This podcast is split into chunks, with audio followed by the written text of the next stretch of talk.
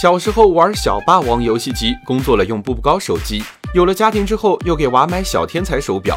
这个男人既抓住孩子的心，还能抓住家长的钱。段永平是怎么做到的？商界生意经，赚钱随身听。没当父母的人可能不知道，在小朋友心里，什么 Apple Watch、什么小米手环都不如小天才手表。能打电话的智能手表，小天才才是永远的神。征服一零后，小天才用了这两招。首先，用社交功能绑架小朋友。有多少人是因为朋友都用微信而不得不放弃 QQ？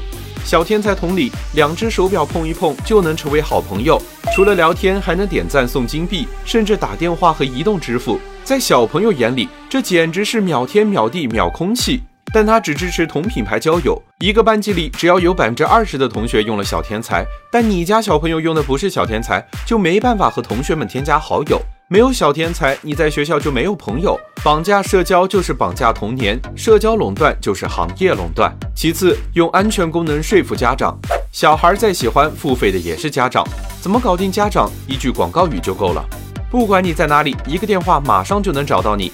没有家长不怕丢孩子，一句话就能戳痛点。很多家长不愿意让孩子过早接触智能手机，但又担心孩子走失联系不上。这句广告词可谓洗脑又扎心。再加上当时《爸爸去哪儿》大热，黄磊和多多的代言更是为这段宣传锦上添花。用产品绑架小朋友，用营销转化大朋友，一边满足需求，一边创造需求。你家的小朋友在用小天才吗？